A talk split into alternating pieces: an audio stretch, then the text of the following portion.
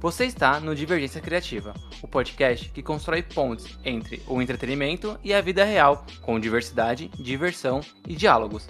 Eu sou Tico Pedrosa. E eu sou Giovana Paixão. As artes das capas são feitas por Ana Soares e Vitória Sabino.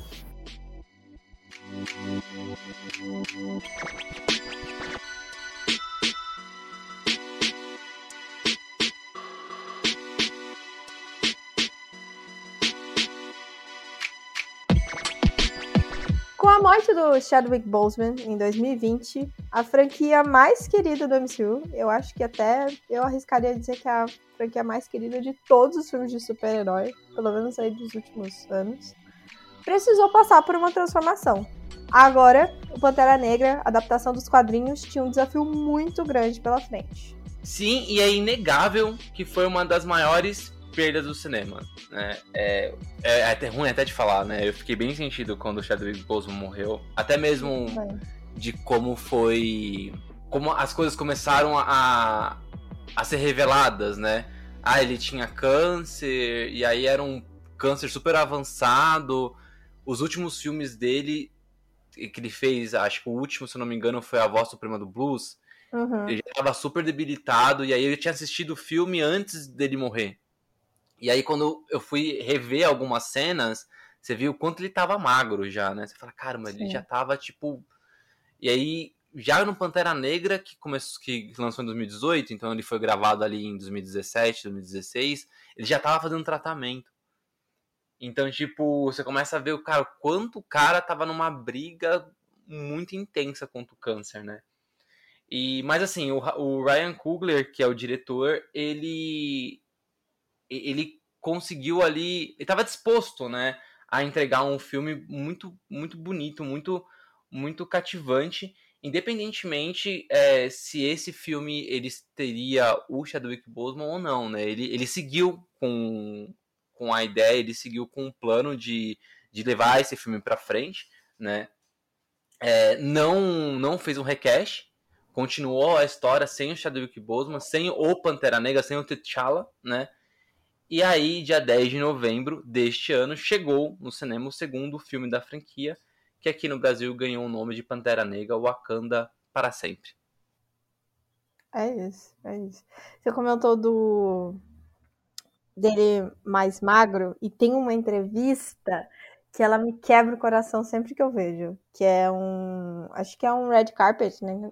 Ele tava fazendo algum, eu não lembro qual dos filmes, e alguém pergunta é, do do Pantera Negra 2, e aí ele responde, I'm dead. Aí a entrevistadora fala tipo, não, como assim você tá, vai morrer? Não, claro que não, para de pensar isso. Ele, não, é verdade, eu, eu, eu tô morto. E tipo, o quê? Sabe? Nossa, e é muito tempo isso. antes. É muito bizarro essa entrevista. E aí a, a, entrevistadora fica até sem jeito, sabe? E eu acho que ele já, ele já tava meio sabendo de que ele não tinha mais tratamento e tudo mais. E a morte dele também foi muito triste. Eu fiquei... Parecia que eu tinha perdido alguém na minha família, assim. Eu fiquei uma semana arrasada. Foi horrível. Então, Aqui, hoje, no Divergência Criativa, a gente vai comentar sobre os principais pontos fortes e fracos do filme Pantera Negra, Wakanda para sempre. Então, continua aí que a gente vai voltar aqui para falar dessa obra-prima.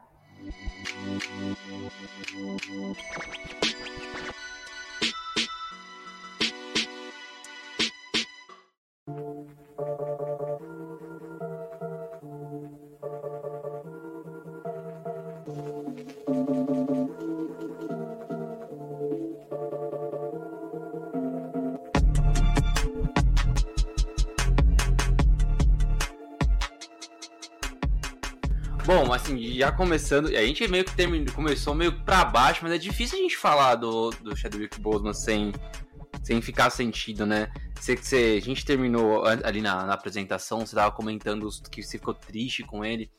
Uhum. É, eu, eu não, eu admito, não fiquei é, tanto, tanto tempo sentido, né, com ele, mas eu considero ali um pouco a morte dele de uma forma muito pessoal para algumas pessoas, até porque acho que ele foi.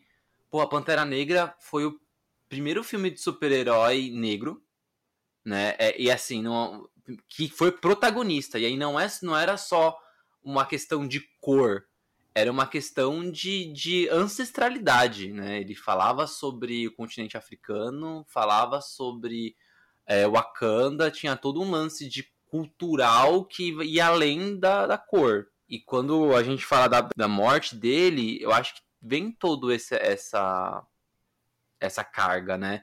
E eu relaciono bastante com de quando a Carrie Fisher morreu, né? Que eu chorei uhum. de uma forma que eu não tinha chorado para familiares. E eu acredito que muitas pessoas que viam no Chadwick, no Chadwick Boseman essa proximidade foi o mesmo tipo de perda, de perda, né? Tipo, ah, puta, foi um, um ícone e arrebatador, né?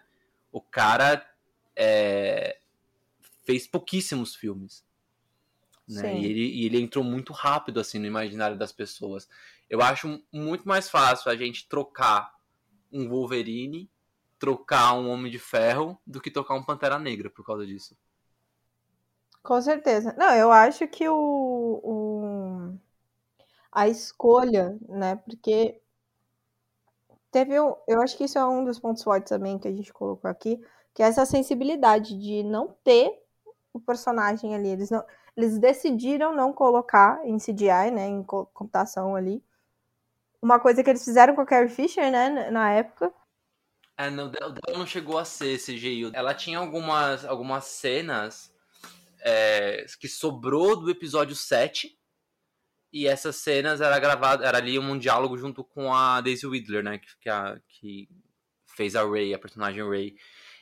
Então eles pegaram aquelas cenas, tipo, refizeram o roteiro para que aquela cena coubesse. Hum, e tá. aí, logo em seguida, ela morre. E aí a, a, usa uma dublê de corpo, né? Porque aí era só uma sombra, a silhueta dela entrando no quarto, deitando e morrendo.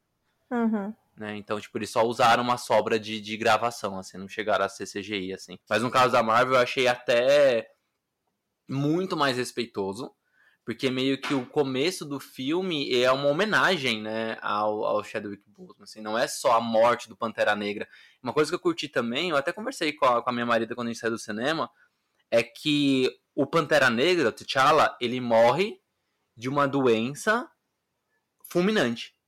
E aí, quando a, a, a Shuri fala do, do, do, do da morte do, dele, do, do, do irmão, ela fala: Ah, é uma doença, ele não quis me contar até próximo da morte.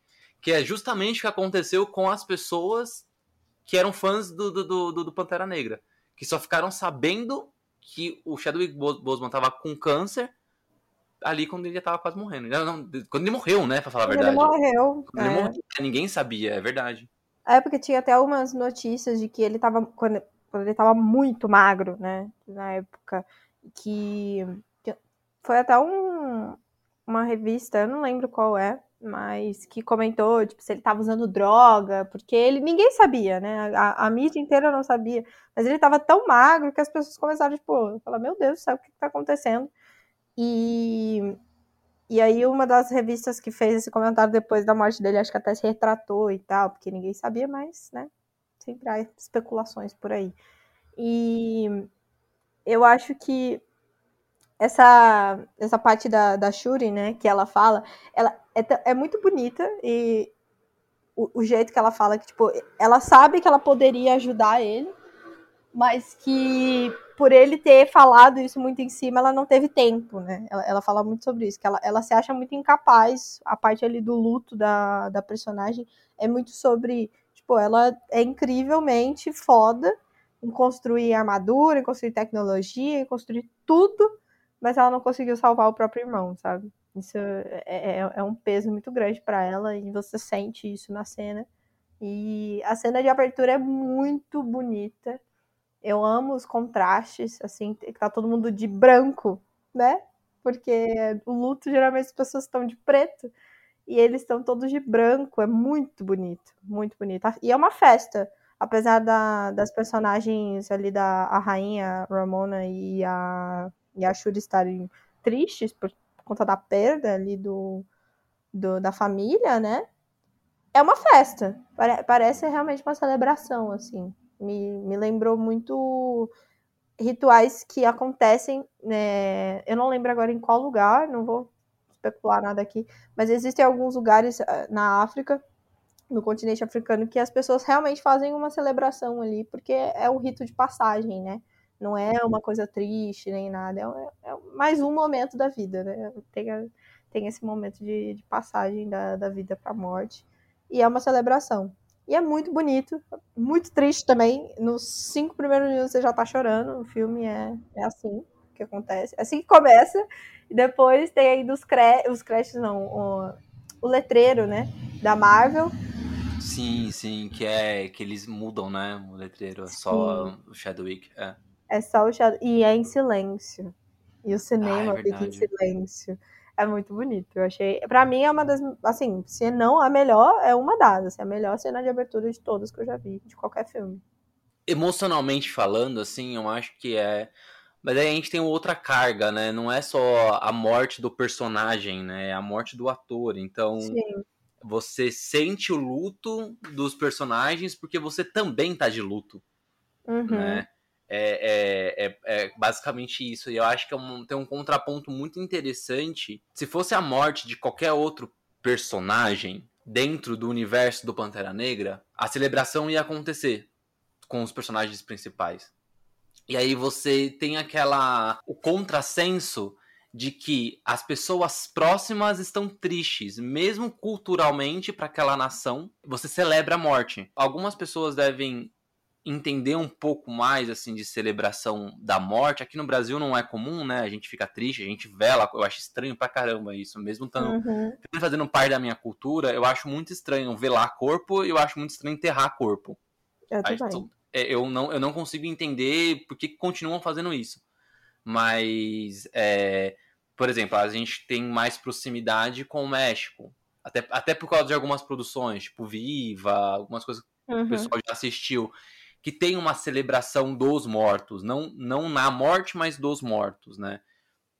E aí, então tem essa parte, ah, o rito de passagem, ele vai, vai pra vida eterna, a morte não é o fim, é só uma, um portal. Então tem muitas culturas que acreditam nisso, né? E só que mesmo assim alguém vai embora, porque você, mesmo sendo uma vida eterna, não é mais aqui, né? Não é mais no, no mundo físico. Então você vê que a irmã do, do, do T'Challa, a Suri, você vê a mãe, elas sentem a, a, essa ida dele, né? E elas não estão felizes. Né? Então eu acho muito engraçado isso. E aí a gente tem, além do contrassenso de ter uma festa, uma celebração, ao mesmo tempo que tem ali pessoas próximas dele que estão tristes, você tem dois tipos de tristeza. Você tem a da Ramona, que é. Não, é, não vou nem falar que é uma tristeza de mãe, tá? Eu não vou nem entrar nesse, nesse mérito. Mas é uma tristeza de alguém que ela, por crença, ela sabe que em breve ela vai ver o, o filho dela. Uhum. E você tem a, a, a tristeza da irmã, que é completamente cética, que mesmo estando inserida naquela cultura, não acredita naquilo e que fala, eu nunca mais vou ver meu irmão. Uhum. É, é muito, é muito, é, é, cara, é uma cena muito curta, mas tem tanta coisa de simbologia acontecendo ali que é uma simbologia que vai permear toda a construção da personagem Suri até ela se tornar a Pantera Negra, que tá, tá posto logo no começo ali, sabe? E isso eu acho muito legal do, do roteiro, assim, de como eles colocam essas questões dela ser a, a, a, mulher da ciência e não a da espiritualidade, como isso vai permear várias coisas ali durante o filme. E o jeito das duas de lidar, né, com o luto. Porque tem uma, uma frase da, da rainha que ela fala: o seu jeito, né, de lidar com isso te conforta? Porque o meu, sim. Tipo, ela, ela tava tentando. Na, na cena da fogueira, né? Que é linda, inclusive.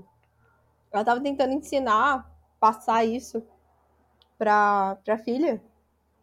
Um jeito um pouco mais confortável de passar por esse momento, né? E mesmo assim ela não aceita, porque para ela é muito dolorido e ela não consegue encontrar na porque ela não tem essa crença, né, como o, o povo ali de Wakanda. E aí ela se tranca dentro da dessa realidade que ela criou e não consegue achar nenhum conforto mesmo ali dentro. Então, ela fala sobre queimar o mundo, sobre que cheia de vingança no coração, né?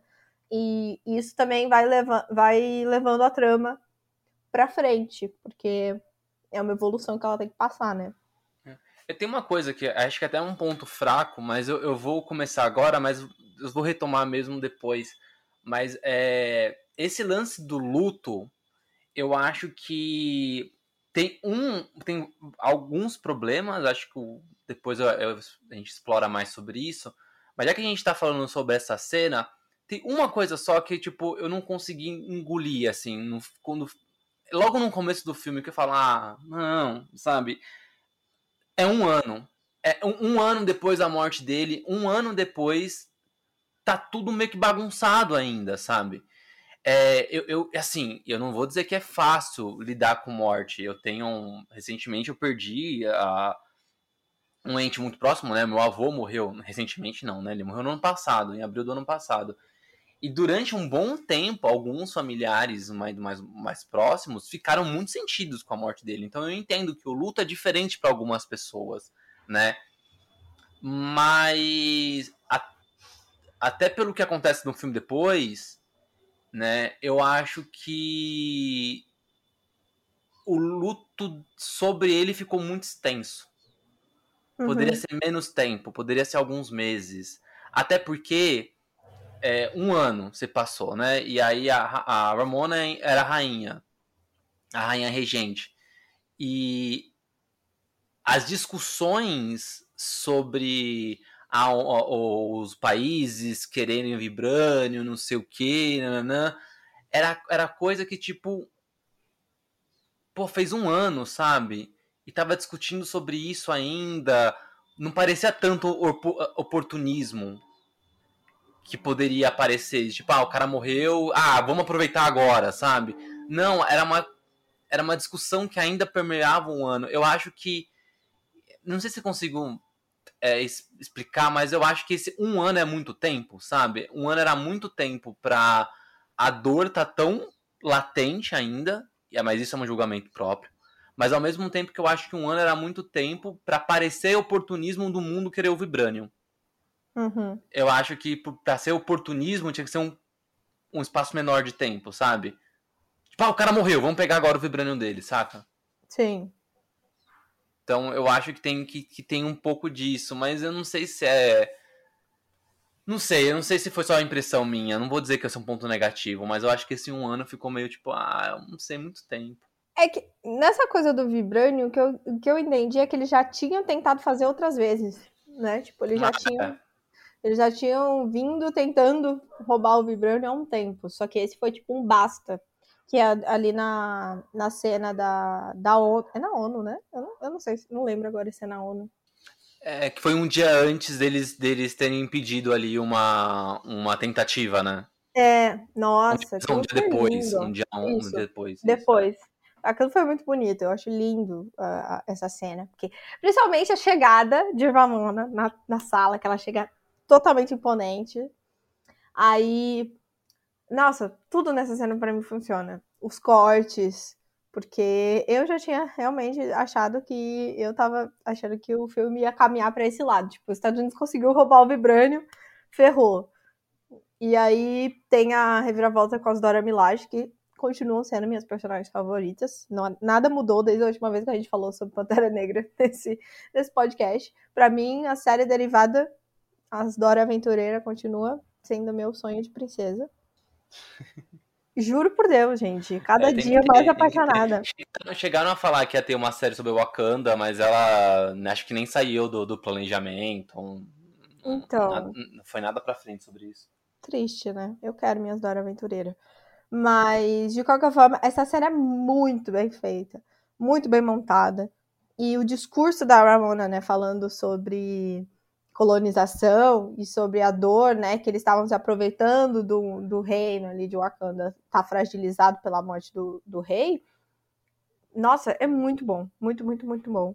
E eu também acho que combina muito com o discurso do o discurso, eu, com o discurso do Namor depois para falar dessa, dessa colonização, né? Porque o Namor é velho, a gente é, a gente fica sabendo disso um pouco mais pra frente, quando ele vai conversar com a, com a Shuri. Uhum. E ele fala que o principal motivo dele não ter voltado, né, pra superfície, para ele não ele ter tanto é, rancor, é pela, pela colonização, né, do, do México pelos espanhóis e tudo mais. Eu acho muito, muito bonito. Tipo assim, são tempos diferentes e as, a, os problemas aparentemente são os mesmos. É, como que é que a, tem uma, uma música no, do Emicida no, no CD 10 anos de triunfo, hum. né, que tem a música Mandume, e aí tem uma hora que ele faz uma par, ele que não é da letra da música, né? Ele ele ele começa a fazer uma não sei se chega a ser improviso ou mas assim, é um trecho da música em que não tem na versão na versão do álbum, né? Só tá no ao vivo. Uhum. Que, ele, que ele fala assim que a maldição da África foi o europeu cristão caucasiano. E, tipo, é, não é só da África, né? Mas também da América, se a gente pensar que a gente também foi colonizado com a Europa, pela Europa e não foi trocando espelhinho, né? Foi tipo. Uhum com escravidão, com, com guerra, com morte, etc. Doença, eu, né? Doença. O namoro ele comenta sobre doença, né? É, na verdade, uhum. não só comenta, mas a Talocan, né? Ela surge justamente para escapar da doença que estava se alastrando. Eu não lembro qual que era agora. Eu não sei se é varíola, é alguma coisa assim. Era alguma coisa assim, é. é eu gostei muito dessa mudança do, do Namor, do, dos quadrinhos pro filme. Que ele, ele é parecido, pero no mucho, né? Uhum. O, o Namor, ele, ele é velho mesmo nos quadrinhos também. Ele, ele é um dos mutantes mais velhos da, da, do universo Marvel. Né? É considerado um dos primeiros mutantes. Não é o primeiro porque tem o Apocalipse também, o vilão lá da, dos X-Men. Ah, e sempre verdade. inventam um novo, né? Sempre inventam um novo. Mas ele é um dos primeiros mutantes conhecidos, né? Do, do, da, do cânone do universo Marvel nos quadrinhos. Só que lá ele tem, ele tem uma, uma origem muito parecida com a do, do Aquaman, né? Que ele é um híbrido de humano com Atlantis, nanana. E aí eles terem mudado isso para levar para América, para América Central ali, no, ali perto dos da região Maia, do, do México, etc. Para criar um, um, reino a partir daquele contexto de colonização, né? Eu achei muito legal, muito legal. E aí também você visualmente você se distancia da Atlântida, né? Porque a Atlântida, ela geograficamente falando, ela fi, ficaria caso existisse perto da América mesmo, né? Que é ali onde está o Triângulo das Bermudas, ali entre a América do Norte e a América Central ali, sabe? No meinho ali. No meinho. É, se você junta a Pangeia, né? Se você junta a América com a África, falta um pedaço de terra. E então alguns teóricos falam que esse pedaço de terra é a Atlântida que está submersa. Só que mesmo assim, mesmo ela sendo ali na América, a gente tem uma visão muito grega da, de Atlântida por causa de, de, de, autores que já escreveram sobre ela e tudo mais. Então eu acho que trazer essa caracterização maia para mim faz mais sentido, né? E também ficou muito bonito porque se distancia do Aquaman. A gente acabou, tem um filme Aquaman para estrear ano que vem, teve um em 2018. Então se distancia disso e a gente vê uma outra caracterização, né? Eu gostei bastante assim, tipo, eu não fiquei associando, sabe, o Aquaman ao Namor. Eu não fiquei associando o Aquaman ao Namor, assim. Para mim eram mesmo todos sendo personagens de um um continente submerso, eles eram diferentes. Eu confesso pra você que na hora que eles foram lá pro pra Talocan, né? Que, que é o reino. Inclusive, eu, eu não sabia disso, que Talocan foi criado só pro filme. Não é, não tem, não tem nos quadrinhos. Foi uma. Mais uma. Mais uma das invenções aí do, do Ryan Coogler. Que. Inclusive tem uma coisa com. Com. Apesar daquela, daquela pirâmide lá que a gente tá falando ser maia, ao que tudo indica, na minha, na minha pesquisa bem superficial, e porque eu tenho essa. A, aquela mesma pirâmide eu tenho ela tatuada. E a referência de Talocan é Azteca, não Maia. Que tem um Azteca, é reino. É verdade. É, é verdade. Tem um reino ali que é parecido o, o negócio. Mas aquela, aquela pirâmide é Maia. Não, não é real. E ali na América Central, ela tem, a, tem as duas. Os dois. As duas culturas, né? Tanto Azteca uhum. quanto Maia. Eu só não sei exatamente geograficamente aonde é. fica cada uma, mas as duas estão ali na América Central. É, eu também não vou me lembrar agora. Essa aula de geografia eu vou ficar devendo. Mas eu gostei muito quando eles vão para lá, porque eu fiquei com medo de parecer um pouco o filme do Aquaman recente. Até ali a Pequena Sereia, assim, sabe? Que é uma coisa mais mágica, é uma coisa mais acesa. E eu achei, assim, mais é, realista. Talocan ser um pouco mais sóbrio, meio parece o fundo do mar mesmo, né? Porque o fundo do mar é daquele jeito. É. Então faz muito mais sentido para mim do que uma coisa mais fantasiosa, apesar da gente estar tá falando sobre fantasia no final das contas. Parecia mais real e realmente dá uma desconexão com as outras coisas que a gente já viu. Apesar da gente estar tá falando de mar e tudo mais, não tem como fugir. É. É, eu vi o pessoal reclamando, né? Alguns ah, fãs mais ferrenhos da Marvel cutucando a DC, falando que ai, é mais realista, ai, onde já se viu tanta cor, tanta luz uhum. no fundo do mar. Cara, eu acho que não, não existe, né? Então, se não é, existe, a gente consegue contar de qualquer forma. Não, não, não tem essa, né? Mas eu acho que são visões diferentes, são ambas as visões que funcionam. Eu, tipo, eu vi esse comentário e uhum. falei, cara, de, de, sério mesmo? Tipo, não, não existe. Então, se o cara quiser falar que é que é mais, mais sombrio, é. Se o outro quiser falar que é mais colorido, é. Eu não consigo entender é. esse tipo de comentário. Pessoal chato, né? Pessoal é. chato. Mas além de ser muito bonito, eu acho que a construção do Namor ficou muito boa, assim, como personagem. Ele é bem desenvolvido, ele tem as, os dramas dele, né? A, a história. O jeito, eu gostei do jeito que contaram a historinha dele, que é ele mesmo narrando e a gente vai vendo as imagens, né? É muito bonitinho. Eu gostei bastante. Eu admito que eu achei. Eu não, eu não lembro nos quadrinhos porque que o nome do Namor é Namor. Ah, explicação. Eu admito que eu fiquei. Ok, tá, tá bom. Né? Que é o, o, o. A criança sem amor. Sim. Sim, né? Ok, tá. É, é, eu, essa daí eu passei pano. falei, tá bom, é, vou okay, aceitar. É, às vezes tem algumas. Ah, sempre tem alguma ideia brega dentro de uma ideia boa.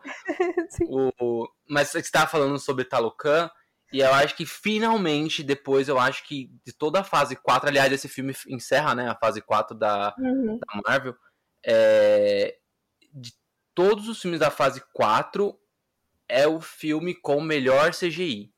Eu acho que antes dele ali o Homem-Aranha teve um decente, teve alguns erros de CGI sim, mas tava até decente o filme. Mas todos os outros filmes muito ruins, assim, CGI muito, muito ruins. E esse foi bem, assim, né? tipo, Talocan tá muito bem criada, Wakanda tá sempre muito bonita. Uhum. E acho que só o final ali na luta da, da Pantera Negra com o Namor que eu fiquei meio tipo. Uh, uh, o fundo tava meio estranho, mas. Nossa, não, acho que tava meio estranho porque eles gastaram todo o dinheiro para fazer Talocan e Wakanda, então tudo bem, compensou. Tudo bem, né? É, tava muito é. bonito. Não, pra mim, Wakanda. Gente, Wakanda estava. Eu dei um, eu dei um mini grito no cinema quando eu vi a, o Wakanda cobre. Porque para mim, eu, eu não sei se eu tô certa, eu não revi o filme, o primeiro filme, mas para mim o Wakanda era meio totalmente vibranium preto, sabe? Uma coisa meio preto com, com roxo, que é as cores ali do Pantera Negra.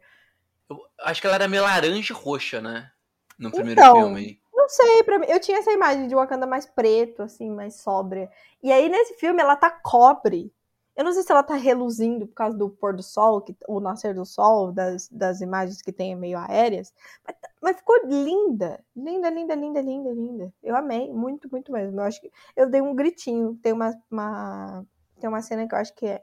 é a tá chegando naquelas naves, e daí a gente vê o Wakanda de cima, assim.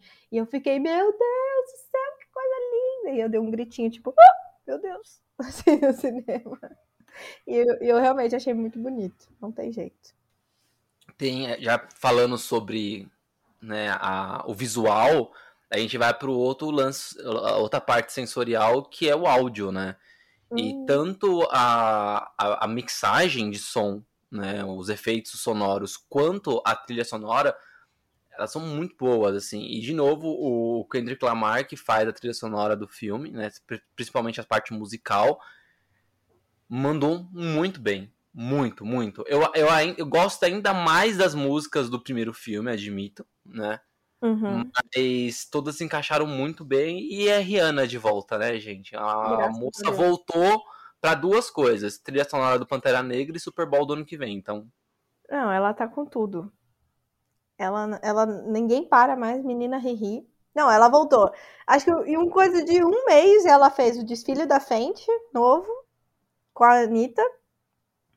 É, trilha sonora, anunciou. Acho que vai ter álbum novo. Ela anunciou álbum novo. Se eu não me engano, agora, ou é single novo. Tem alguma coisa que ela vai lançar. Ou já é, lançou. vai lançar uma música nova. É, porque essa Sim. música, querendo ou não, do Pantera Negra já é um single dela, né? Então, aí teve música do Pantera Negra. Gente, a, a mulher está de volta. Estamos nos anos 2000 novamente. Ela tem que pagar o NAN, né? NAN é caro. Pô, sim, né? Tem é, filhinho entendeu? ali. Ela, tem um filhinho ali e falou assim, hum... Ah, na hora de pagar o NAN, aí NAN é caro, assim, tem que trabalhar um pouquinho. Aí ela vai fazer aí meia dúzia de show e consegue uhum. pagar NAN para as próximas três gerações.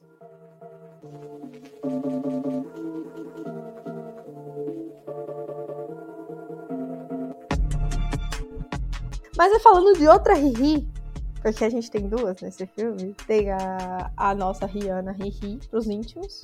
E tem a Riri Williams, que é a Coração de Ferro. Pra mim, a gente conversou inclusive com o Victor, né, essa semana sobre o, o, filme. Pra mim, ela tá maravilhosa. Ela, ela é incrível. A atriz é muito boa também, eu acho que isso ajudou também. Mas a personagem é muito fofa. Eu não tenho condições para ela. Muito fofa. A Hiri, a Hiri, Hiri, Hiri, fala Hiri que é mais bonitinho. É mais fofinho. A, a Hiri Williams, ela, pra mim, né, a Coração de Ferro, ela traz uma das piores coisas do filme. Mas não é a pior, tá? Não é, tem outra coisa que é pior. Mas ela é uma das piores coisas do filme com uma das melhores coisas. E isso eu acho muito engraçado isso. Aliás, a pior coisa também tá com uma das melhores, mas aí uhum. é, são, são opostas. Eu, eu não gosto muito da, da dinâmica da Riri Williams no filme, né? esse lance de, tipo, mal explicado, dela ser um. Hum, tudo bem ser um gênio, tá? Mas de tipo, é muita conveniência do roteiro, sabe? Ah, e foi ela que criou aquela máquina para encontrar vibrânio, nanã. E curiosamente ela vai ser a substituta do Homem de Ferro. Sabe? Eu acho que é tudo conveniências do roteiro. Só que a atriz, a Dominique Thorne, ela é tão boa, mas tão boa, mas tão boa, que dane-se a conveniência do roteiro. Exato. E ela é muito carismática, muito, muito. Tipo, é, no primeiro filme, eu acho que o carisma que a Letitia Wright deu como coadjuvante, fazendo aquela aquele é, equilíbrio junto com o Chadwick Boseman, que era mais sério, né? Ele, ele, nem que ele era tão sério assim, ele tinha um, um jeito mais imponente, né? Ele era engraçadinho e tal, mas ele tinha um jeito mais imponente eu acho que é o que a, a Dominique Thorne tem nesse filme, né? Dela, ela é a, a, a jovenzinha, mais engraçadinha, e isso eu acho que ela consegue equilibrar bem, assim, no filme, numa personagem que eu achei mal construída, sabe? Então, se não fosse atriz, seria bem ruim ter a uhum. Hayley Williams no filme, mas ela conseguiu é, segurar. E eu sei que você não gostou, Giovana, mas a armadura é muito bonita, tá? Não. Ah, muito bonita, muito bonita. Feia. Não, não, não. bonita. Não, não, não, não. Não, bonita. Tico, ela é O muito pre- feia. O preto, o preto combina muito com o vermelho. Não, Muito. combina, não tem jeito, mas é feio. Não, não é feio. O modelo dela é... Não, eu vou até ab- abrir aqui. Ah, Ah, é bonita. Coração. As duas, tanto a Mark 1 quanto a Mark 2. Não, a primeira eu acho um pouquinho melhor. Que é mais, tipo... É... Caseira, Do né? it yourself, sabe? É tipo uma coisa homemade. Ela que fez. Eu acho mais bonita. Mas a segunda, pra mim, não, não dá. Não, não gostei. Sabe o que ela parece? O menino lá do Operação Big Hero. É, ela pare... ela saiu de lá, né? Ah, não, não Ah, eu tá gostei, eu certo. Ah, achei boa, porque ela lembra o Homem de Ferro, mas não tanto. É, não, ela, ela, tem, ela tem uma personalidade. Mas É. ó, aqui, ó, igualzinho o Baymax do Operação Big Hero. É a mesma coisa, só o porte dela tá um pouquinho menor, né? Porque o Baymax é gigante. É grande, é gigantão. É, mas eu gostei, eu gostei. Achei bem bonito. Tudo bem. Tô- Não, não me atrapalhou. E, e- e aí vai no final do filme, "Ah, a armadura vai ficar aqui. Gente, pelo amor de Deus, né? A gente sabe muito bem que vai ter uma saia da Coração de Ferro. Não engana, não tenta enganar a gente. Sim. A gente sabe que num pendrive ela roubou essa, essa armadura. Mas até que ou não, ou vai acontecer. Aí vai resolver isso em cinco minutos do primeiro episódio. Vai acontecer Sim. alguma coisa e aí o Wakanda vai enviar a armadura pra ela. Pronto, fim, acabou, sabe? Pronto, resolvido. Sim, verdade, verdade. Mas, ainda falando sobre as pessoas. Porque a gente, inclusive, isso é uma coisa muito boa, queria aqui parabenizar mais uma vez. Que a gente só falou de protagonismo feminino até agora. Só- a gente não tá falando da. Né, tirando o, o, o, Chadwick Boseman.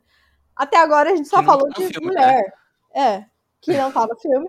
Mas a gente só falou de mulher, gente. Coisa linda, que coisa bonita. E, e assim, é... Pantera Negra sempre teve esse propósito, né? E é uma das, das coisas que a gente mais gosta da franquia, que é sempre retratar essas minorias. Então ele trouxe a cultura é, africana em, em destaque, né? Trouxe nesse filme também a cultura não sei se latina, porque a gente só tá falando de um lugar ali, né? A cultura mexicana, talvez, que também reflete muitas coisas é, dos É aquela latina mais, mais né? indígena, né? Isso. Mais. é, pensado ali nos povos indígenas, eu acho isso muito legal também. E assim, o filme todo, eu acho que tem o quê? Dois personagens que tem mais destaques assim masculinos, o resto é totalmente feminino. E as protagonistas são femininas, né? E eu acho isso muito legal, espero que seja uma lição aí a ser aprendida que dá sim para fazer um filme com protagonismo feminino sem perder a bola, né? Sem perder ali a, a, a, a construção, porque tem muita gente que reclama isso. Ah, mas como que eu vou fazer um filme só com mulher? Não vai dar certo. Dá, viu? Olha só como dá. E meu destaque vai ser sempre as Dora Milaje, porque eu amo ela, principalmente a minha eterna Michonne, a Danai. Eu não sei o, o sobrenome dela, mas o nome dela primeiro é Danai. Danai Gur, Gurriha? Não sei agora. Enfim. E a Lupita Nyong'o, que graças a Deus está de volta. Yes! Eu fiquei, eu fiquei muito feliz quando ela voltou. Quando a, Deusa. ela, a Ramona vai lá buscar ela do Haiti. Porque ela tava lá muito tranquila, né? No primeiro filme ela sai fugida de. É no primeiro ou é no Vingadores que ela sai fugida de Wakanda? Eu acho que é no Vingadores. primeiro. Não, Não tá, lembro. não sei se, não sei se. Bom, não lembro. Eu acho que no primeiro filme, no final do primeiro, É. se eu não me engano. É Bom, que eu ela- acho que a participação do, do Pantera Negra no Vingadores é bem pequenininha. Uhum. Mas em algum momento ela some e vai lá continuar a vida dela meio furtiva, né? E eu amei que ela tá de volta, porque eu amo a personagem da Nakia. Ela é tipo, mano, inclusive fica aqui meu apelo pro um filme do de um filme, uma série, vocês decidam aí, Marvel, pra gente ter, sei lá, um Pantera Negra meio 007, sabe? Porque a, a, Nakia, ela é meio que uma agente secreta, né? Ela invade os lugares, finge que é tal coisa. Achei incrível. Muito bom. É, então, e só pra ressaltar também, esse lance do, do, da quantidade de mulheres no filme, o primeiro já tinha isso, né? Uhum. Só que aí o primeiro tinha isso, só que era um monte de coadjuvante. Né? Exato. E agora a gente tem é, uma protagonista, né? Que a, a, a Shuri, a, a Ramona, até que tem também bastante destaque, mas ela é claramente uma, uma coadjuvante quando você vê a construção dela dentro do, do roteiro. Mas você tem muitas coadjuvantes, né? Muitas mulheres fazendo parte da história. E que bom, que bom, porque a gente tem duas representatividades muito grandes e aí sem aquela peixe idiota do tá lá tá lacrando, sabe? Uhum. Total. Por falar em homem. falar em homem, a gente tem aí que ele não é nem pode ver, faz uma ponta só no filme, mas que ponta, né? Meu Senhor Deus. Michael B. Jordan que aparece ali no, no, no filme. É... Ele aparece no, no, momento em que a Shuri se torna né, a, a Pantera Negra e ela vai lá para aquela aquele mundo ancestral lá, rever os antigos Panteras. E o único Pantera que aparece para ela é ele, né? Não é o irmão. Graças a Deus, como a gente comentou, não, não colocaram o Chadwick como um CG em nenhum momento. Bom, é isso. Só tinha, só tinha como aparecer ele mesmo, né? Não, não uhum. tinha outro personagem. Mas que bom que ele apareceu. Muito, ele é muito bem-vindo sempre, tá? Sr. Michael bom. Jordan. Sempre, Sempre vão bom. ver esse homem na tela, gente. E belíssimo, como sempre, né? E eu acho que o último destaque também dos pontos positivos pra mim é a relação entre a Valentina, Valentina Fontaine, ou Fontaine, que é a condessa lá, né? E o Everett Ross, que também tem uma piadinha incrível, que ele é o colonizador favorito da, da, de Wakanda. Eu A gente tava conversando antes da, da gravação e quando tem essas piadas né, sobre o colonizadores, a gente ouve pouquíssimas risadas no cinema. Porque acontecem duas coisas. Um, geralmente não entendem, né? É, e dois, aqueles que entendem às vezes não acham graça porque são brancos. Pois é. Né? Mas eu Mas ri, pra mim, desculpa. pra, pra mim é a melhor piada do, do, do filme, assim. Tem uma hora que ele aparece acorre- acorre- acorrentado, né? Sim, é muito bom. que ela vem buscar ele e fala, nossa, agora eles te acorrentam também. É muito bom. muito, Nossa, um colonizador acorrentado, essa é nova, né? Alguma É, coisa assim. Ela fala, é. muito bom, muito bom. E eu, eu gostei muito da relação dos dois, porque eles são. é, como chama? Divorciados, né? Eles já foram um casal. E é muito boa. A, a- a atriz é perfeita, né? A atriz e o ator também são muito bons. Mas eu, eu amei. Pra mim, é um dos alívios cômicos mais que mais funciona é quando eles estão no carro e ele vai atender a, a pulseira e ele atende o celular. E ele fala, oi meu benzinho, oi meu amor. E daí ela revira o olho, tipo, ai que saco, e sai do carro. Pra mim, assim, cena de humor 100%, 10 de 10. Sim. Muito bom. Sim, e eu. A gente vai falar um pouquinho ainda mais deles. Vou deixar pro finalzinho pra falar, porque eles foram. Principalmente a Valentina Fontaine, né? Ela, ela era importante, né? A Julia Luz Trifou. É, Julia Luz de Flu. E ela, ela já tinha feito um trabalho muito legal, assim, tanto no Viúva Negra, no filme, quanto na série do Falcão e Soldado Invernal né? Ela, ela aparece pouco nessas duas, mas é uma, é uma atriz que ai, tem essa cara de debochada, né? Uhum. E ela manda muito bem nesse deboche, combina bastante com a Valentina da, Fon, da, Fontaine. Essa menina também não tem um nome difícil, né? O nome dela de O verdade é É difícil. difícil um nome da, da- então, é, tem gente que não, não ajuda, não, Não ajuda, ajuda. Não ajuda. não ajuda. É isso então, Giovana. É isso, esses são os nossos pontos fortes. É, vamos tomar uma água, que eu quase engasguei aí há um tempo atrás e... Volta, a gente precisa daquelas pastas. Cadê, cadê, cadê a Valda? Cadê? Valda, por favor, patrocina a gente. A gente tá precisando. Ou só manda só o chiclete, não precisa nem. Também, não fazer precisa. comercial. A gente né? faz só o, a publi. Tá bom. A gente também. faz da publi. Então já tá fazendo já de graça.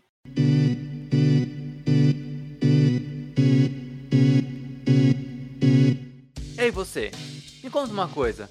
Você já teve algum problema no trabalho? Ou teve contato com alguma história de alguém que sofreu humilhações dentro do trabalho? Ou que vivenciaram momentos absurdos? com chefes destratando, sendo preconceituoso ou visando o lucro acima do lucro? É, eu também. E é por causa disso que nós, aqui do Divergência Criativa, pensamos em fazer um quadro só para falar sobre essas histórias e esses problemas dentro do mercado de trabalho. Então nasceu o TED, Trabalho Enquanto Eles Dormem, onde toda primeira quinta-feira do mês eu conto histórias pessoais, minhas vivências dentro do mercado de trabalho ou mesmo em entrevistas de coisas que eu presenciei ou que vivenciei que são absurdas. Quer saber sobre elas? Então dá uma olhadinha no nosso feed que já tem episódios lá no ar. E anota na agenda. TED é um quadro mensal que vai ao ar sempre às primeiras quintas-feiras de cada mês.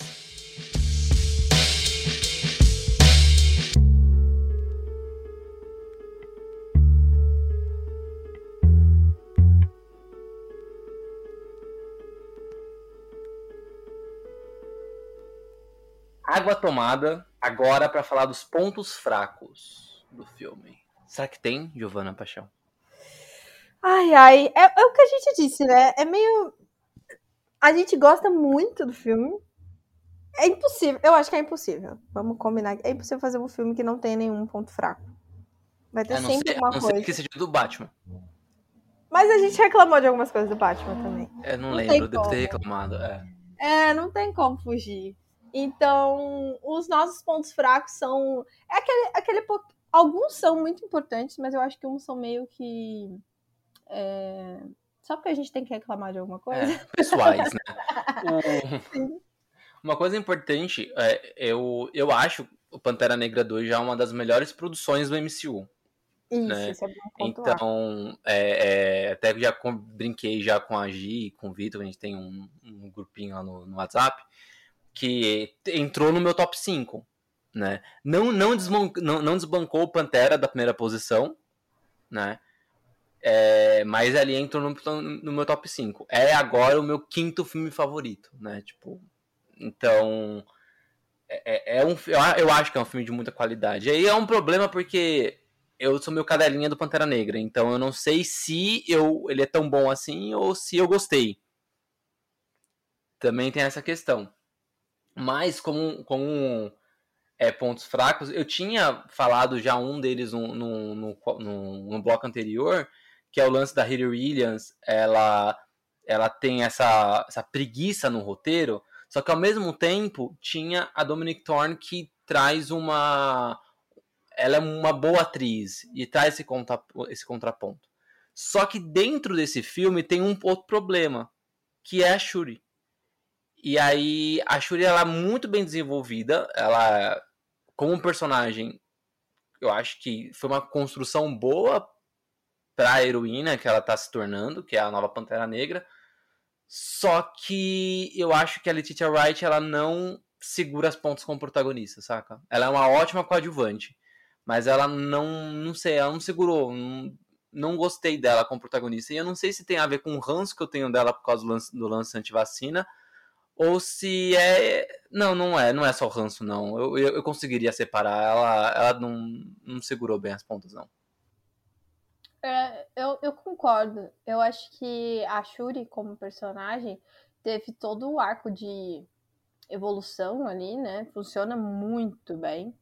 É, mas eu acho que talvez a atriz. Não, não sei, não sei se foi um problema de direção, não sei se foi um problema da própria atriz por conta das polêmicas que ela desenvolveu, né? A coisa da vacina. é, muitas cenas tiveram que ser regravadas. Tem muita coisa que deu muito problema na gravação desse filme. Putz, conta, pode crer, né? é, por conta É. dela também, né? Ela teve muito. Teve muita não, coisa envolvida. ela não pôde gravar porque ela não podia ir pra Inglaterra porque ela não tinha se vacinado. Uhum. E aí já atrasou a produção. Depois eu não sei quem pegou o Covid, não sei se foi ela, mas não sei quem pegou o Covid. é, E aí teve que ficar um tempo já paralisado. Então também tem um lance de que é verdade, você levantou a bola. Às vezes o ambiente da gravação tava uma jossa com ela lá, né? E aí Então. já, o pessoal já tava gravando meio, ai, que mina chata do cacete. É, então eu, eu acho que talvez tenha sido problema de. interno. E aí, quando você. Eu acho que isso é uma percepção nossa, que eu acho que, como a gente já sabia disso tudo, quando a gente vai assistir o filme, você nota. Você sabe, putz, essa cena não foi gravada no mesmo tempo, sabe? Eu, tinha cena que dava pra ver nitidamente que ela não tinha gravado, contracenado com ninguém, sabe? Ela gravou totalmente separado, ou a outra pessoa gravou separado. E é uma coisa ruim de você perceber, porque isso quebra quebra veracidade, né? Você para de acreditar no, no filme. Você, você nota que na verdade é um filme e não você não tá totalmente imerso, te tira um pouco. E eu acho que isso tem tem muito a ver com as polêmicas que ela se envolveu. Claro que tem uma, uma coisa muito importante que eu acho que é bom a gente pontuar, que é existem dois pesos e duas medidas para isso, porque teve muito ator aí que teve alguns, algumas polêmicas. Eu acho que o Ezra Miller foi um dos casos mais absurdos dos últimos tempos. E eu não vejo todo esse peso em cima dele, sabe? Então a gente nota um pouco desse racismo estrutural dali, né? Então eu acho um pouco sensível a gente falar sobre isso, mas eu também concordo que ela não estava nas melhores condições ali de ser a protagonista do filme, mas eles não tinham outra opção. Então eles tiveram que lidar com isso e dá para perceber esse problema durante o filme se você tiver mais atenta. se você não tiver tão atento assim, eu acho que passa meio despercebido. Mas é, eu também concordo. Uma coisa que eu acho que eu não consigo acreditar é quando as pessoas falam assim que ninguém da Marvel sabia que Chadwick Boseman tava com câncer. Né? Ah. Eu acho, eu não consigo acreditar é, o porque Feige falar que ele não sabia para mim é too much, sabe? É, eu acho assim, cara, você tá trabalhando com um negócio que gera muito dinheiro, muito, é bilhões sabe, de lucro, é, bilhões de lucro não, né? Mas é, é, tem muito gasto, é um filme que vai custar ali 300, 400 mil para ser milhões para ser feito, né? 300, 400 milhões para ser feito. É, tem um retorno de 800, 900 milhões, né? Então, tipo, é, é muita grana envolvida para ele não saber. Então, eu acho que e não é nem questão dele não saber, é que quando você contrata alguém, né, vale lembrar que os atores não são CLT, tá? Então, quando você faz um contrato, deve ter ali cláusulas de doença, de afastamento, não sei o quê, porque é uma empresa gigantesca, né? Então, para mim, eu acho, eu fico, eu não, não engulo essa. E eu acho que até o próprio é, Ryan Coogler, ele sabia. Então, para mim, eles deviam ter o plano A, que é o Chadwick Boseman com o Pantera Negra, e o plano B, caso aconteça alguma coisa. E eu acho que o roteiro foi desenvolvido em cima do plano B. Não vou dizer que ele já tinha um roteiro pronto, mas que ele já tinha um plano B. E aí, o plano B, obviamente, a Shuri como Pantera Negra, como acontece nos quadrinhos também. Só que a grande questão é que a Letitia Wright começou a se envolver em polêmica. E aí, você ia mudar a atriz, além do, além do protagonista morrer? Você vai mudar a próxima, a próxima uh, protagonista? Né? Vai mudar o, o, o, o roteiro em cima da hora? E aí não vai ser mais a Shuri Pantera Negra, vai ser, sei lá, o Koye, vai ser a, a personagem da, da Lupita, que eu esqueci o nome agora. Vai ser o Mimbako. O Mimbako não, é impossível. Quando falaram que ah, o Mimbako vai ter mais tempo de tela, eu falei, desculpa, o Mimbako não pode ser o, o, o Pantera Negra. Para mim não fazia o menor sentido você tirar o manto de uma coadjuvante feminina que tinha várias forças para colocar no Mimbaco, que é o Alckmin da. da... Você gostou piadinha? Gostei. Que é o Alckmin da, do, da, da, franquia. Esse negócio do Alckmin foi a Gi que falou ontem pra gente que ele nunca, nunca consegue ser nada importante, rei nem nada, mas tá sempre ali, né? Agora, que é igual o Alckmin, que o maior cargo da vida dele é ser vice-presidente por causa do Lula. Então, para mim, não fazia sentido ser o Mimbaco. Mas, puta. É, Berlinda que ficou ali a Marvel por causa da Letitia Wright. E aí, o que, eu acho que fizeram o prudente, né? Tipo, afastaram ela das redes sociais para não ficar postando nada anti-vacina e vida que segue. Tipo, quando o filme ser lançado, vão ter esquecido disso. E realmente foi o que aconteceu. Só que a gente não sabe como é que tava o, o clima nas gravações, né? Uhum, uhum. E por mais que a gente tá falando de atores muito fodas, lá, lá, lá, lá, lá. Cara, o set influencia muito no resultado final. Sabe? Com certeza. Então, se a relação ali, como é que foi feito, como é que foi realizado, não tava legal, o resultado final não vai estar 100%, né? Não tem como. E eu acho que foi isso que aconteceu. Para mim, esse é um dos pontos fracos assim mais pesados. É... Ele é o que mais atrapalha o filme, eu acredito. Mas não deixa de ser um filme bom por conta disso. Ele poderia ser melhor, sabe? Ele poderia ser melhor se não tivesse acontecido, mas é isso. Tem, uns, tem uns, umas coisinhas um pouquinho menor, mas eu acho que eu vou do, do mais pro menos daqui. Para mim, a morte da, da Ramona, da rainha, é muito. Pra mim, eu fiquei triste. Acho que é das mortes ali principais do, que aconteceram, a da Ramona que mais me pegou. Porque, porque eu não tive tempo de digerir, primeiramente, né? Porque aconteceu ali no filme, papum, e já tem guerra. Então. E, e eu acho que sei lá, eu não sei se precisava, sabe? Foi uma morte só pra ter um peso para outra personagem. E acabou que ninguém fez muito caso dessa morte. Sendo que, mano, morreu a rainha regente, sabe? É tipo, crise. Então, isso que eu acho foda, assim, o peso do Chadwick, do Chadwick Boseman ter morrido é tão grande, né? uhum. né? Que aí, porque você mata o personagem, o ator, né? Os dois morrem. É, é tão grande que quando chega a morte da, da, da Ramona, não é nem importante nem pra trama. Assim, é importante pra trama, porque você aproveita a morte dela para ter um, um, salto no desenvolvimento da Shuri. Então, tipo, a morte é importante. Mas não parece que não teve peso. E, aí lembra que eu falei no começo do, do episódio? Que eu falei assim, ah, um ano parece muito uhum. da, da do, do, luto do, do, do Pantera Negra, do luto do T'Challa. Por que eu acho isso? E aí agora você vai ter que explicar melhor, eu não queria explicar no, no começo do, do, episódio. Mas quando a, a, a Shuri, ela só vai se se livrar, se, se né, ficar leve do luto do irmão na última cena do filme. É o filme inteiro para ela lidar com o luto sobre ele. Mas o luto sobre a mãe não.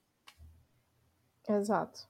Então, tipo, além, além de um ano entre a morte do personagem com o início do filme, ainda tem um filme inteiro para ela se livrar do luto, para ela ficar leve com o luto do, do luto do irmão.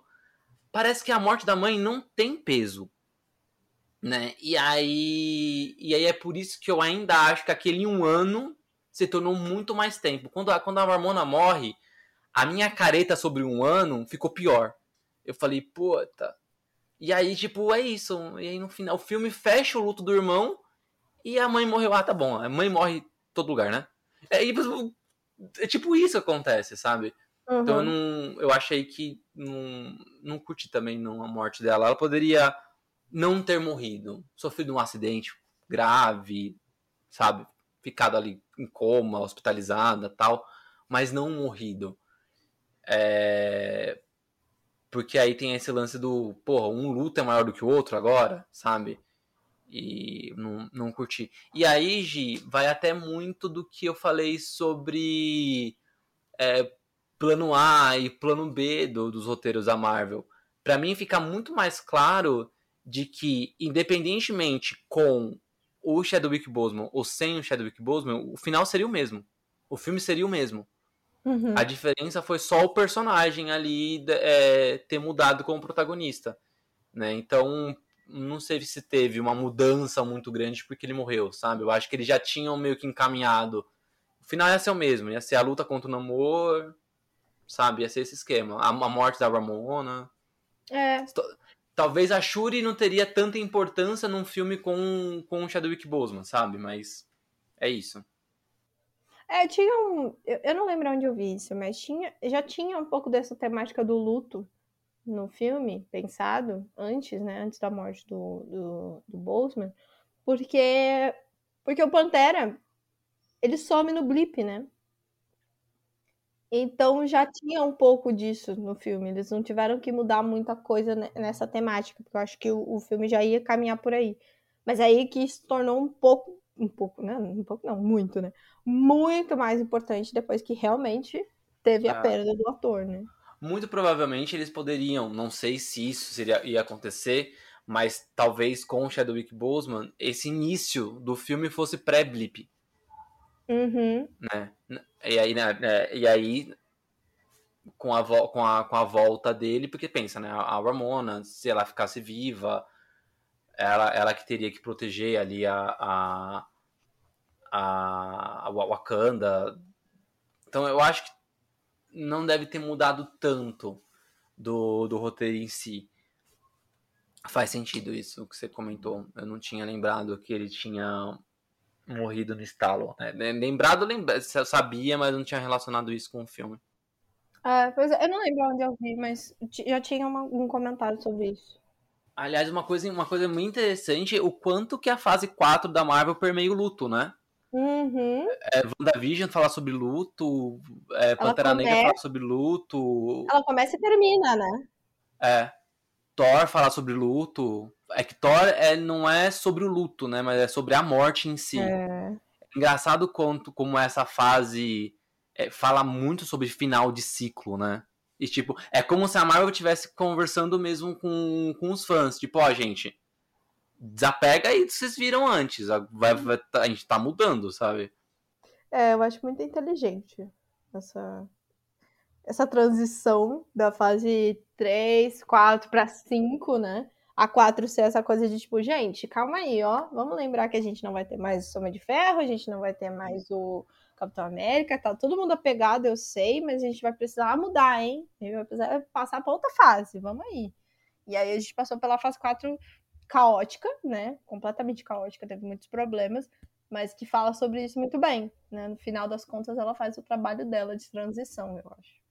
As, as próximas coisas são menos importantes, apesar de elas terem me incomodado. A última um pouco mais do que essa que eu vou falar agora, mas eu achei burrice a decisão.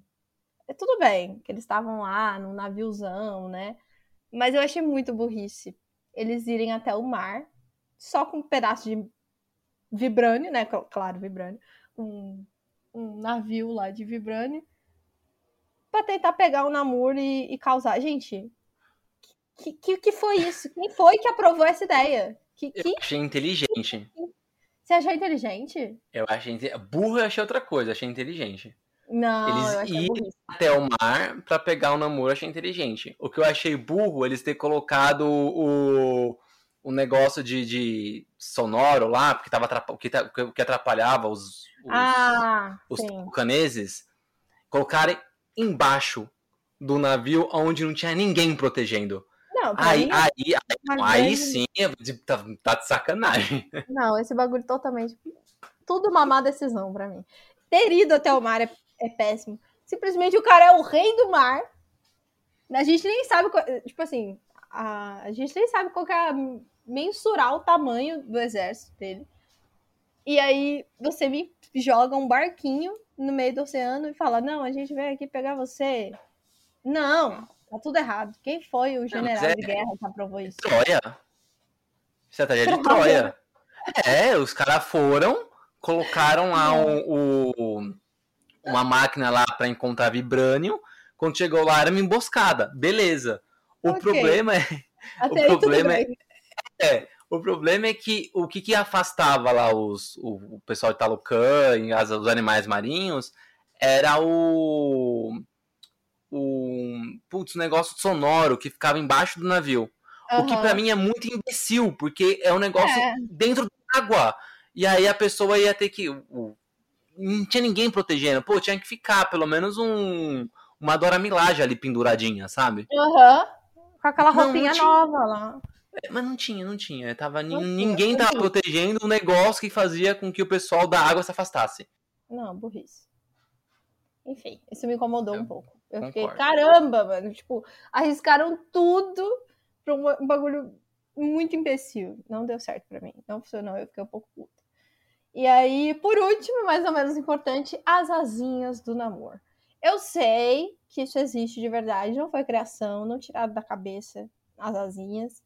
Mas para mim, podiam ter tirado, porque o cara não consigo levar a sério o namoro com as asinhas dele. Tá, não consigo. Ele faz mó discurso lá. Ele faz todo um discurso muito imponente lá pra, pra, pra Shuri, né? Depois que ele matou lá a Ramona, nesse mesmo instante, ele acabou de matar a pessoa mais importante de Wakanda no momento. Matou um monte de gente, tipo, totalmente imponente, você entende toda a força dele. E aí ele tá lá dando um discursinho pra Shuri do alto ali do prédio, com as asinhas batendo. Ah, pelo amor de Deus, como que eu levo. Não, e ninguém fez piada sobre isso. Não, acho que fez, né? O, o, o, o, Embaco, né? Ele faz. O Embaco ele faz. É perfeito. Melhor personagem. É. Ó, uma coisa que eu acho. É, eu também nunca. Não é que eu não gosto do namoro. É que o namoro pra mim sempre não, não, não fedeu nem cheirou nos quadrinhos, sabe? Mas uhum. eu não também eu não gostava da, das asinhas dele já nos quadrinhos. Eu nunca. Eu, hum. Pra mim, nunca fez sentido alguém que nada ter asa. E aí, pior ainda, a asa ser no pé. Né? E aí, tipo, eu acho que na hora que brifaram o, o cara que criou o, o Namor, ele lembrou do Hermes. Só que aí o Hermes, ele tem a, a asa no pé, mas ele é rápido, né? Ele corre. Uhum. Né? E aí botou para quê? Para nadar mais rápido, mas se você se você colocar um pato dentro da água, o, a, as penas vão molhar e não vai conseguir voar. É, o que faz ele ser mais rápido é a, é a patinha é, dele. É a né? patinha, né? é. Então, tipo, pra mim nunca fez sentido a asinha do, do namoro. Se você é fã do namoro e discorda comigo e tem uma explicação plausível, pelo amor de Deus, manda mensagem, porque eu não, não, não entendo isso e, e realmente, visualmente no cinema é, bem engraçado as, as asinhas batendo. Morri. Gente, eu, eu, não, eu não conseguia levar a sério ele. Eu ficava, gente, alguém, ninguém vai falar sobre isso? ninguém vai tirar um sarro dele? Que coisa horrorosa. Não, pra mim me pegava muito, muito, muito, muito, muito. Teve uma hora que eu parei e ignorei, mas assim, sempre, nossa, não, não deu certo. Mas enfim, acho que é isso, pontos fracos.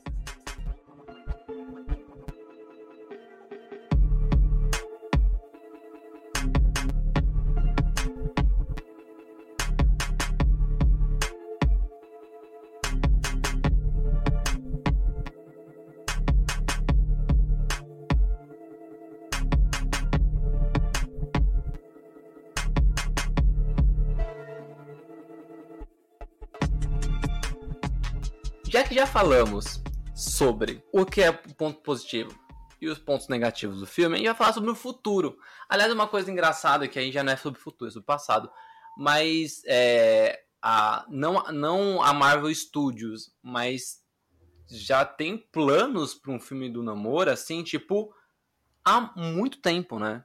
Não sei, não sei se você sabia disso, Gi. Não. Mas o, o Namor, ele tinha é, na, na, ali no final dos anos 90, quando, quando a Marvel estava entrando em falência, eles começaram a vender os direitos de, de exibição dos personagens em filmes e séries para as outras empresas, né? A Sony pegou o Homem-Aranha, a Fox pegou os X-Men, essa história que a gente sabe.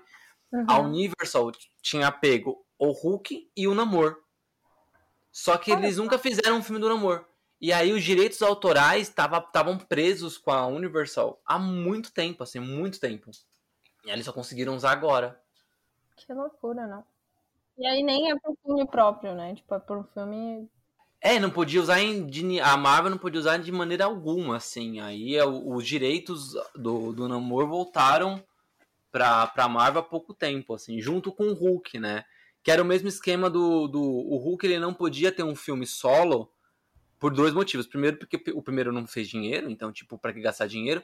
Com isso, e o segundo é porque o, a, os direitos estavam com a Universal. Tanto é que o primeiro filme, o não primeiro, primeiro antigo, mas esse que teve com o Edward Norton, né, o Incrível Hulk, que é do MCU, se você prestar atenção, ele não foi distribuído pela Paramount, que era distribuidora na época, foi, foi distribuído pela Universal. Hum. Era, era um acordo, é igual o acordo que a Marvel tem hoje com a Sony, né, com Homem-Aranha, era exatamente é. igual. Né? Então voltou há pouco tempo os direitos, é por isso que eles usaram. Uma curiosidade aí, né? Curiosidade. Muito bom, muito bom saber. É, e sobre o futuro? Bom, a gente falou sobre o namoro, provavelmente ele vai, vai aparecer mais vezes, pode até ter um filme solo tudo mais. Mas além disso, a gente sabe que vai ter Pantera Negra 3, né? É, ninguém confirmou, mas é óbvio. Né? Eu confirmo para vocês. Vai ter Pantera é. Negra 3. Você né? ainda tá em dúvida. Vai ter, com certeza. Mas o que será que vai ter nessa história, hein, Gi? Cara, não faço a menor ideia. Mas eu espero muito que tenha uma guerra. tipo assim. É, depois do finalzinho ali que, que, que, o Namor conversa com. Inclusive aquela moça, né, que é uma guerreira de Talocan lá, ela é muito dedicada, né? Ao, ao Namor, ela fala lá com ele, fica puta, porque ele se rendeu. Mas aí ele fala que ele tem um plano maior, né? Que agora eles são aliados de Wakanda e se o povo da superfície, né, atacar eles, eles vão se unir para porque o propósito dele é, é realmente atacar o povo da superfície. Ele só achou outro meio um pouco mais nobre de fazer, que é meio que tentando proteger o Wakanda. Então eu, eu espero que no próximo filme tenha isso. Estou ansiosa para ver é, esse quebra-pau aí. E mais uma vez, né, os Estados Unidos causando e o resto do mundo tendo que pagar, né? Porque é isso que vai acontecer. É, então, a gente tem alguns. alguns. A galeria de vilões, né? Na real, assim, do Pantera Negra não, não são uma galeria muito boa. Tanto é que eles usaram o Namor, né? Como vilão, e o Namor ele não é o vilão do Pantera Negra. Não é que ele não é, ele já foi nos quadrinhos em um, um determinado momento, mas ele não foi criado para ser o vilão do Pantera Negra. Uhum o Pantera Negra ele já já adaptou alguns vilões, né? Tipo, o próprio Killmonger, o Garra Sônica aparecendo no primeiro filme, é... o Mimbaco é vilão nos quadrinhos, o Lobo Branco, ele não apareceu diretamente, mas o Soldado Invernal foi chamado de Lobo Branco pelo Pantera Negra, não sei se você lembra disso, quando ele tava no Wakanda pra refazer o braço, que era o uhum. nome de um vilão. Então, na verdade, na verdade, na verdade, eu acho que a Marvel não deve usar nenhum vilão clássico do, do, do Pantera Negra, né? Acho que a, uma, da, uma das, das Hora Milagre se chama Nakia, não é? Nakia, é Nakia. A, é a personagem da, da Lupita, da Lupita Nyong'o, é a Nakia. Ah, então, ela também ela, ela chegou a ser vilã do do Pantera Negra, mas eu acho que não, não vai acontecer. O grande que que eu até comentei, né, eu deixei na pauta, que eu acho que vai depender muito do filme do quarteto, né? Eu gostaria, e até para ter esse esquema de guerra, que o vilão fosse o Doutor Destino. Hum, que originalmente é vilão do Quarteto Fantástico. Só que o Doutor Destino, ele é monarca de uma de um país na Europa chamado Lativéria faz fictício também. Então seria muito legal que se o destino tentasse invadir a Wakanda para pegar os recursos de Wakanda e fazer uma espécie de nova colonização. Uhum. De aquele europeu, babá. Então acho que seria muito, muito legal partir desse pressuposto, né? E por que tudo depende do filme do quarteto? Porque a gente vai ter um filme do quarteto antes de um Pantera Negra 3. E então, se o vilão do filme do quarteto for o destino, eu acho muito difícil eles migrarem um vilão é, do quarteto pro Pantera Negra. Eu acho que o oposto acontece. Ele ser apresentado no Pantera Negra e depois passar a ser vilão no quarteto. Eu acho que o inverso não. Porque ele é um vilão do quarteto. Entende? Porque eu acho a lógica. Então, acho que se seria é apresentado em um lugar para depois ir pro quarteto, eu acho ok. Agora, ele sair pro quarteto para ter um embate com o Pantera, eu não sei se, se faria muito sentido na construção do, do, do, do vilão. Mas se no filme do quarteto a, o vilão for, sei lá, o Topeira, o Kang, ou qualquer outro vilão do quarteto, eu acho que é muito provável que o destino seja apresentado em um terceiro filme do Pantera Negra. Faz sentido, faz sentido. Eu, eu acho que eu curtiria. Ele faz, faz muito sentido, na verdade. E a gente já acertou uma trama, hein? Ah, é quando a gente falou do namoro, né? É, a gente já acertou uma trama por aqui. Então. Na verdade, quem, quando a gente falou sobre isso foi no, quando a gente falou sobre. É, acho que era expectativas da Marvel, alguma coisa assim, lá no, no, no, no ano passado, acho, se não me engano, foi o episódio 18 do Divergência. É, né, que o, o Daniel Miranda, né, o Negro Geek, ele falou sobre isso, né, que ele até queria que já tivesse o Destino como vilão e o Namor tipo, fosse apresentado, mas não fosse o vilão principal. Na verdade, uhum. acabou que o Namor foi o vilão principal, né, do, do Pantera 2. E, cara, eu acho que é isso. Esse lance da Lativeria invadir o Wakanda e próprio Talocan ajudar o Wakanda pode acontecer num num, num Pantera 3. E, assim, o Namor, para mim, não é que ele não tem que ter um filme solo. Mas eu acho que o Namor dentro do MCU é aquele personagem que ele vai ser muito legal na interação com outros personagens. Sabe? Uhum. É, pra mim, ele. É, o meu medo é ser muito parecido com Aquaman, um filme solo do Namor. Então. É, o, e o Namor, ele é um coadjuvante bem importante do Quarteto Fantástico também. E aí faria sentido a gente ter um Pantera Negra 3, uma apresentação do Destino com a participação do Namor, e aí em uma sequência do Quarteto Fantástico, tanto o Namor quanto o Destino passasse a fazer parte da franquia do quarteto. Faz sentido. Mas vamos ver. É, é, né? você vai ter que esperar, infelizmente. E além disso, a gente tem algumas coisas que estão meio que imediatos, né? É, que é a ligação desse filme com Thunderbolts, com Invasão Secreta e com, e com Coração de Ferro. Thunderbolts é quase o esquadrão suicida da, da, da Marvel, né? São os vilões que se juntaram ali por causa do governo para fazer algum tipo de, de, de missão que os heróis não fariam, né? Algo assim. Se a gente olhar é, a. Qual que é o nome dela? Meu Deus, a, Valent, a Valentina Fontaine. Né? Ela, tá, ela é a Nick Fury dos Thunderbolts. Ela tá juntando essa equipe. Então o Thunderbolts vai ter personagens do Viúva Negra, vai ter personagens do filme do, do Homem-Formiga, vai ter ali o, o Soldado Invernal e ela, né? Então a gente vai ter essa essa, essa ponte ali. Tipo, a, provavelmente a criação do Thunderbolts deve ter alguma consequência, talvez, o aparecimento dela, né? O próprio Ross, que aparece ali, né? Que é o, o Martin Freeman, ele vai estar tá em invasão secreta. Então, ele ter sido libertado no final ali pela Okoye, provavelmente vai colocar ele junto com o Nick Fury já em invasão secreta e a Coração de Ferro, né, a Riri Williams, que volta como na série própria dela. Se eu não me engano, tudo isso já é ano que vem. Não, só Thunderbolts que é 2024. É, eu acho que o resto é ano que vem. Invasão Secreta, é. Coração de Ferro, é. é são, tanto Invasão Secreta como Coração de Ferro são séries, né? Só o Thunderbolts que vai ser filme. Eu só não dou certeza se vai ser 2024, porque teve algumas mudanças de datas, então acho que se vacilar vai ficar para 2025 Thunderbolts. Nossa, Aí jogar muito pra frente. Meu Deus, 2025 tá muito longe. Mas é. Pode, pode correr o risco. Pode correr o risco. E tem uma coisa que eu acho que é legal também do Pantera Negra. Que pode acontecer, obviamente, diferente dos quadrinhos. Mas é a presença da tempestade dos X-Men. Meu Deus, meu sonho. É, é, nos quadrinhos ela é casada com T'Challa, né? Sim. Então, é óbvio, não vai acontecer isso no MCU por motivos óbvios, mas por que não? Ela pode casar com a Coração de Ferro ou com a Shuri.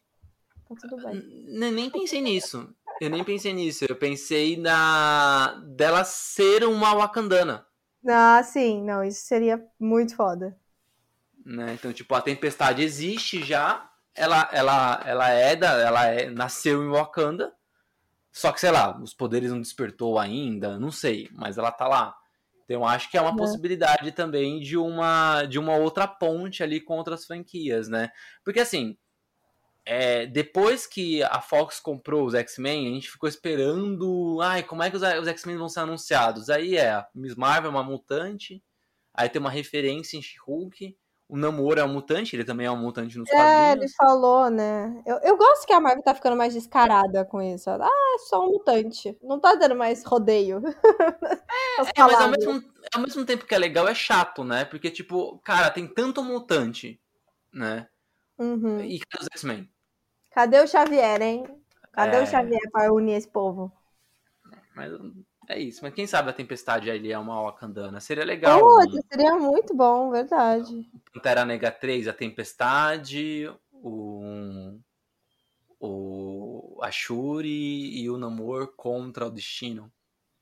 Hum, interessante. Tempestade Rainha de Wakanda. Aff.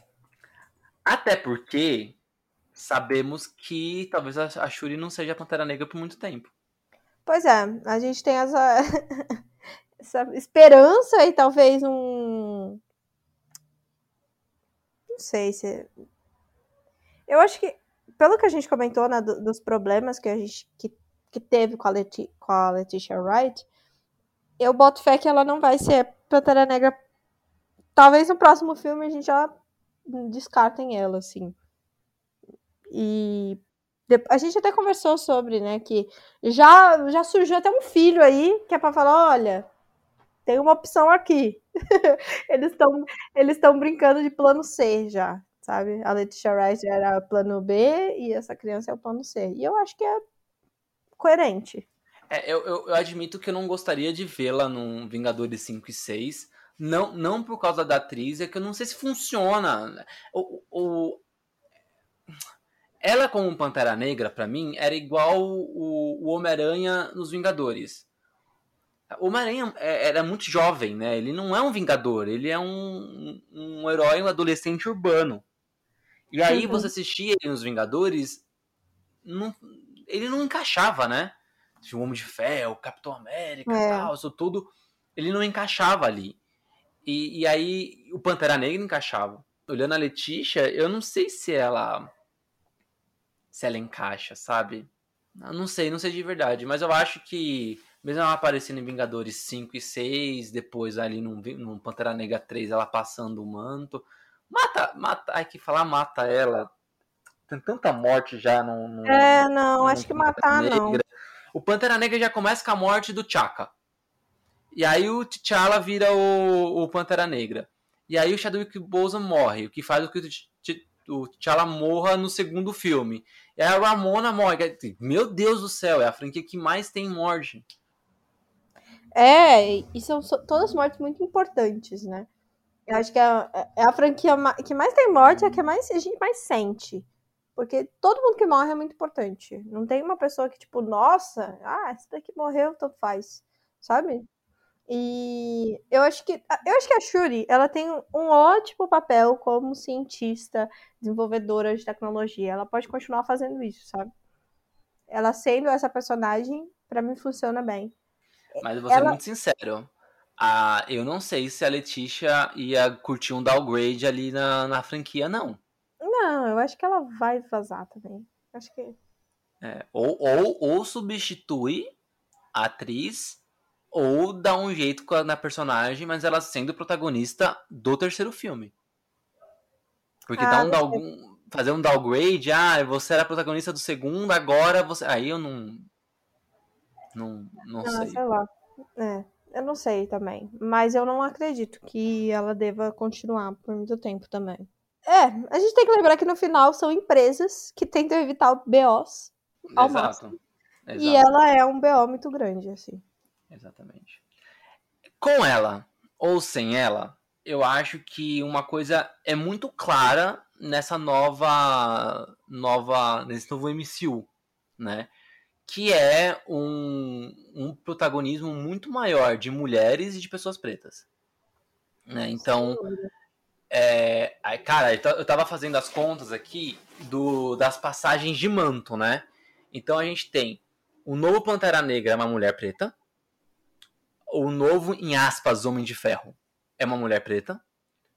O novo Capitão América é um homem preto.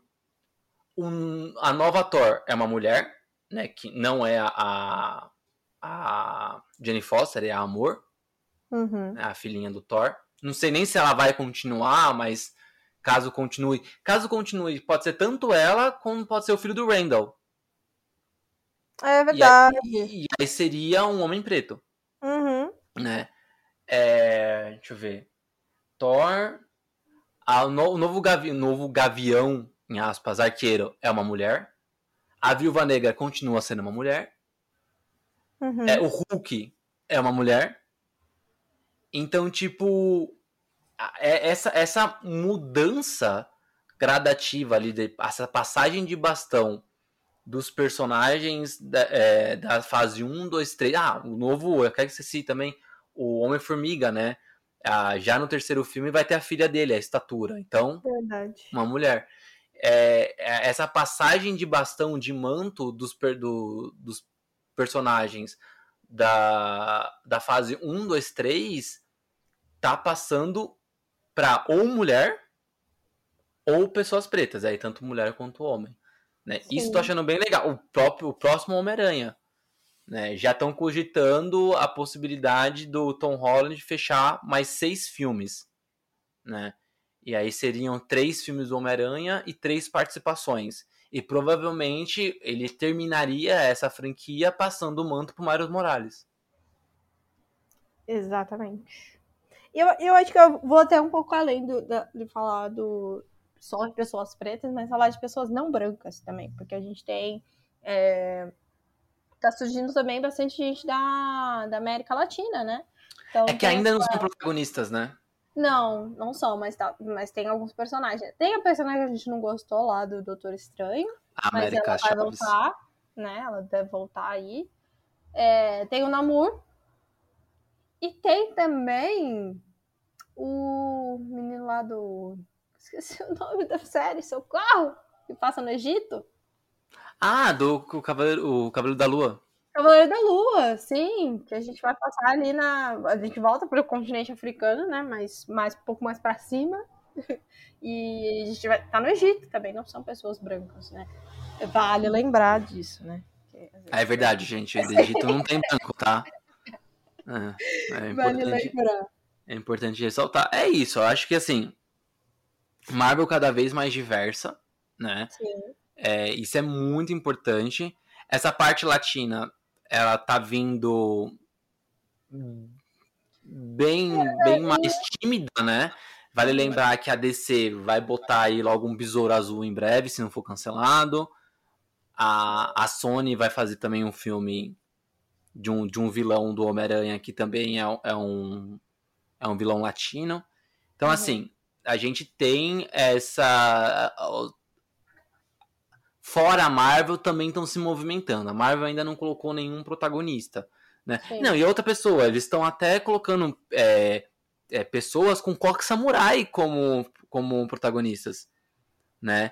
Que é uma coisa, que é uma coisa extremamente brega. E super, e super do, do sertanejo universitário, que é o filho do Hulk. Então aí vai abraçando ali todo, quase um crossfiteiro, né? Ela tá abraçando ali realmente todas as culturas, até com um sertanejo universitário. Então, Você vê. É, você falou aí da, do Coque Samurai. E a gente não citou a parte asiática também, né? Que é também Ah, é bem verdade. tímida, né? Muito tímida, Tá porque depois muito. de. A gente teve ali o quê? Só o. só. Só o Shang-Chi. Tem o Wong, né? Só que ele não é Ah, é protagonista. verdade. né? Ele não é protagonista.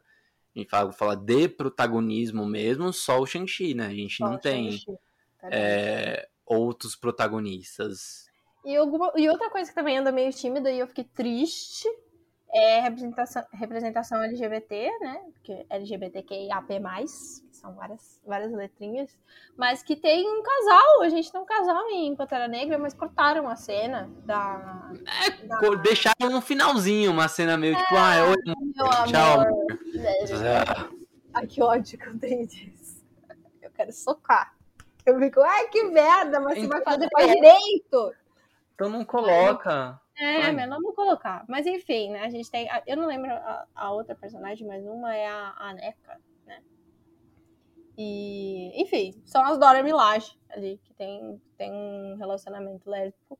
Mas nunca fica explícito isso, é só pra quem pegou ali no finalzinho. Oi, tá tudo bem, meu amor? Alguma coisa assim. Mas é outra coisa que ainda tá caminhando devagar. E eu acho que no cinema inteiro, na verdade, né? Tanto na DC quanto na Marvel, isso tá ainda bem devagarzinho. Mas eu boto fé. É sobre isso. É, e tá tudo bem. E tá tudo bem. Ficamos por aqui, Giovana. Ficamos. Ficamos por aqui. Semana que vem, aliás, a gente tinha até comentado na semana passada que essa semana a gente ia falar de Copa. Na verdade, o episódio de Copa vai ficar para a próxima semana. Então, se você está ouvindo esse episódio achando que essa é Copa, na verdade não nem tem porquê, porque o título nem fala sobre Copa do Mundo. A, a capa é o Pantera Negra, então não faz o menor sentido você achar que era sobre Copa. Mas caso você ainda caia achando que é sobre Copa, é na próxima semana. Mudou. Isso. Mudou, mas. Mudamos, mudamos. Assim como a Copa mudou, a Copa geralmente é em julho, a gente tá tendo Copa em dezembro, mudamos. É mudamos uma semana, né? Tá, ok. Você achou aí que seria a, Copa. A Copa, a Copa mudou que três, quatro meses e ninguém tá reclamando, então. Exato. Então, uma Alexa. Aliás, eu fiz uma, fiz uma camisa sensacional para mim. Pedi para fazer. Fez? É, eu pedi para fazer, não fiz, né? Eu não sou Homem-Aranha, só o Homem-Aranha é, tem docs de costura. Mas eu fiz vermelha e amarela com o brasão do antigo da, da, da CBD. Ai, que linda! Que linda. Tá, parece, parece o uniforme do McDonald's. mas tá bonito. Não tem como fugir, o vermelho e amarelo. É, é mas tá bonito. Certa. Ah, que é. bom, que bom. É. Feliz. É bom, gosto de. Eu gosto de vermelho, eu acho bonito. Eu gosto de afrontar. É isso que eu gosto de fazer. Eu tô, eu tô pra comprar uma camiseta que tem um. Chama, tem um site Bruzinhas, que eles têm uma seleção. Camisa da seleção comunista. É muito bom. Tem o brasão do Brasil e do outro lado a foice e o martelo. Eu tô tentada a comprar essa. Tentada. Mas por enquanto não comprei. Bom, voltamos então na semana que vem, Giovana. Voltamos, a gente se ouve, galera. Muito obrigada por ter escutado até aqui. Obrigada, Tiff, por mais uma semana me ouvindo. Hoje, inclusive, no feriado, né? Verdade, verdade. Gravando Mas... no feriado. É isso, então, gente. Um beijão e até. Beijo, até semana que vem, gente.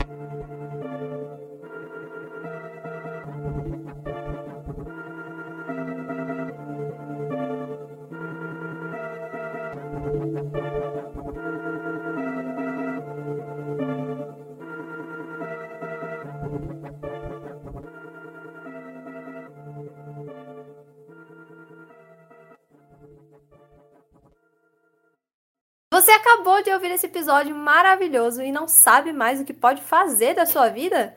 Pois siga a gente nas redes sociais. Podcast, arroba Divergência Criativa, ilustradoras, arroba anarte.soa, com dois N's, e arroba itsartv. Apresentadores, arroba Tico, underline Pedrosa, e arroba paixão.gil. Entre também no nosso site, divergenciacriativa.com.br. Te vejo na próxima!